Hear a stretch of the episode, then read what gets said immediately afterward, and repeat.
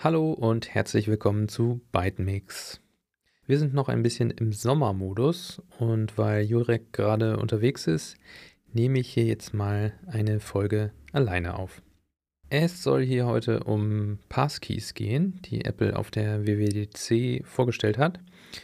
Und das System wollte ich einfach mal kurz erklären. Also Passkeys ist ein Public Key Authentifizierungsmechanismus, der über iCloud Keychain funktioniert. Für jede Webseite oder jeden Dienst, den man mit Passkeys verwenden möchte, wird dann auf dem Gerät ein Public-Private Schlüsselpaar generiert und der Public Schlüssel wird dann an den Anbieter weitergeleitet. Äh, das passiert so im Hintergrund, das muss man nicht aktiv selber machen, das ist einfach so, wie das System funktioniert. iCloud wird in diesem Zusammenhang äh, von Apple erwähnt, weil diese privaten Keys, die, die ja Teil von Passkeys sind, immer auf dem Apple-Gerät gespeichert werden. Und da man meistens ja nicht nur ein Gerät hat, werden diese Private Keys dann über iCloud gesynkt. Da muss man dann aber keine Sorgen haben, dass Apple irgendwie Zugriff auf diese Private Keys hat, weil iCloud Keychain an sich schon Ende zu Ende verschlüsselt ist Ansonsten könnte Apple auch jetzt schon eure Passwörter lesen, was natürlich nicht so super wäre. Genau. Und wenn man dann diesen Passkey benutzen will, verlangt das Gerät eine Bestätigung über Face ID, Touch ID oder auf dem Mac eine spezielle Bestätigung. Was damit genau gemeint ist, kann man im Moment nur mutmaßen. Ich vermute, das liegt daran, dass es auch Macs ohne Touch ID gibt. Also es gibt ja mittlerweile die Touch ID-Tastatur, aber es kann ja sein, dass man die gerade nicht angeschlossen hat an einen iMac oder an einen Mac Mini. Äh, bei den neueren Laptops sind ja überall Touch-ID-Buttons verbaut, aber bei den Desktop-Macs, zum Beispiel auch bei dem Mac Pro, ist ja nicht unbedingt immer einen, ein Touch-ID-Button hardwaremäßig angeschlossen. Deswegen kann es sein, dass man da dann irgendwie nochmal das Passwort eingeben muss, mit dem man sich auch an dem Mac anmeldet. Warum ist das Ganze denn jetzt besser als ein Passwort zu benutzen? Es hört sich erstmal alles ziemlich kompliziert an, aber es ist ja erstmal schon mal gut, wenn man gar kein Passwort mehr hat, um das man sich kümmern muss. Also man muss nichts generieren, man muss das nirgendwo speichern. Das macht das System alles im Hintergrund. Also die Teile, die man braucht, um sich zu authentifizieren. Aber was dann auf jeden Fall nicht mehr passieren kann, ist, dass von irgendwelchen Anbietern Passwortdatenbanken leaken. Also es kann nicht mehr passieren, dass irgendein Anbieter, keine Ahnung, irgendein großer Gaming-Anbieter, dass die gehackt werden und irgendwie alle Nutzerpasswörter äh, veröffentlicht werden. Natürlich sollte man auch keine Passwörter im Klartext generell speichern als Anbieter, aber scheinbar gibt es da immer noch Firmen, die das machen und es verlässt halt deinen Rechner und irgendwie ja, landet das beim Anbieter. Und das ist eben bei Passkeys nicht so. Denn dieser, der Anbieter kriegt immer nur den Public-Teil von dem Schlüsselpaar. Und mit diesem Public Key alleine kann man gar nichts anfangen. Den kann man nur dazu benutzen, um herauszufinden, ob jetzt jemand im Besitz auch des Private Keys ist, der eben zu diesem Schlüsselpaar gehört. Und dazu verschlüsselt man zum Beispiel eine kurze Nachricht und sendet die an den Computer zurück wo sich gerade die Person anmelden will. Und nur jemand, der auch den Private Key zu einem Public Key hat, kann diese Nachricht entschlüsseln und damit beweisen, dass man im Besitz dieses Private Keys ist. Aber letztendlich muss man sich genau wie vorher auch bei den Passwörtern darum kümmern, dass man diese Private Keys gut aufhebt. Aber eben ein ganz entscheidender Vorteil gegenüber von Passwörtern ist, dass die Anbieter von irgendwelchen Diensten oder auch Webseiten niemals dieses Geheimnis an sich speichern.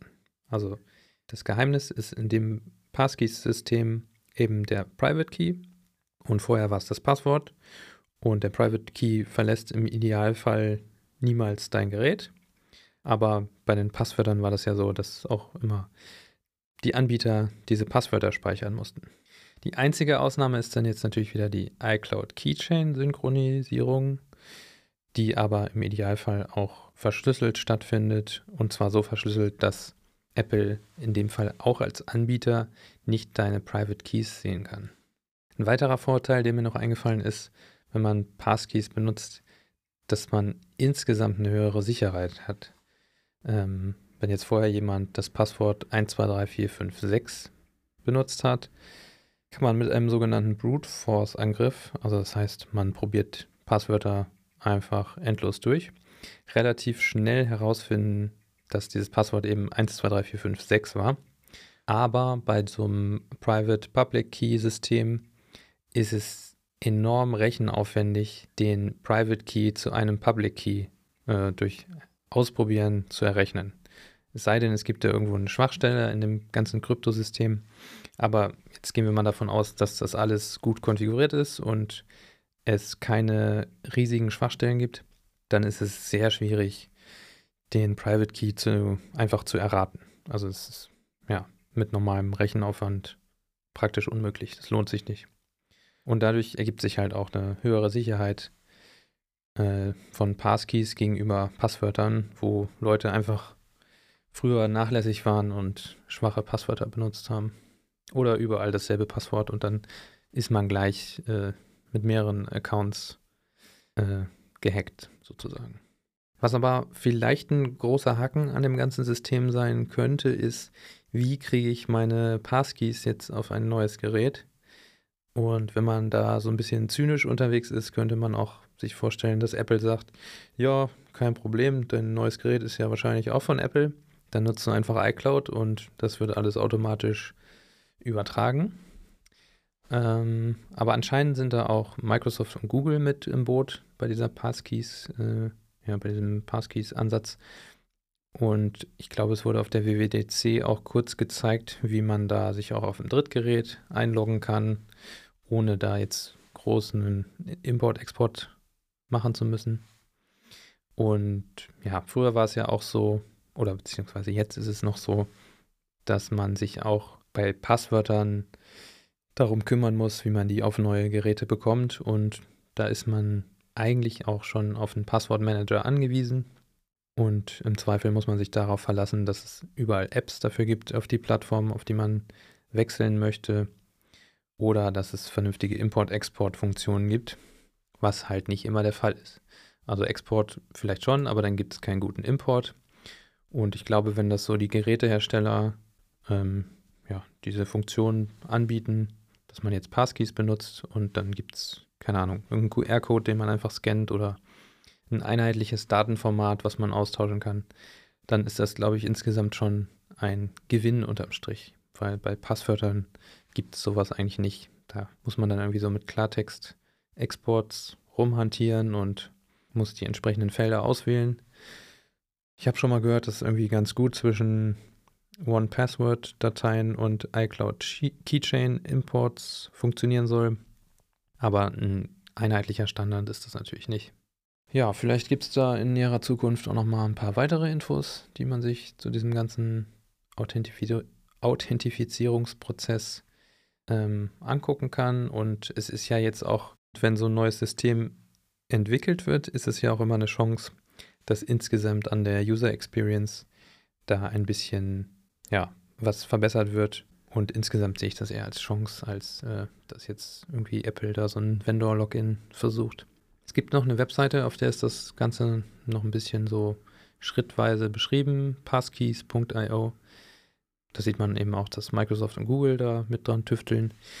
Und wenn man die Betas von iOS 16 oder macOS Ventura installiert hat, soll es da demnächst auch so einen Test geben, um das ganze System mal ausprobieren zu können, ähm, dass man das dann mal testen kann. Ich finde das Thema auf jeden Fall sehr spannend und ich kann es kaum erwarten, dass ich mal die ersten Passwörter durch Passkeys austauschen kann. Und ja, bin mal gespannt, wie das so in iOS 16 und macOS Ventura implementiert wird, wie sich das so anfühlt. Ja, das war es jetzt erstmal von mir zu diesem Passkeys-Thema. Und wenn ihr noch weitere Fragen zu dem Thema habt, schickt uns die gerne zu an hello at bytemix.io. Und ja, dann vielen Dank fürs Zuhören, habt eine schöne Woche und bis zum nächsten Mal. Ciao.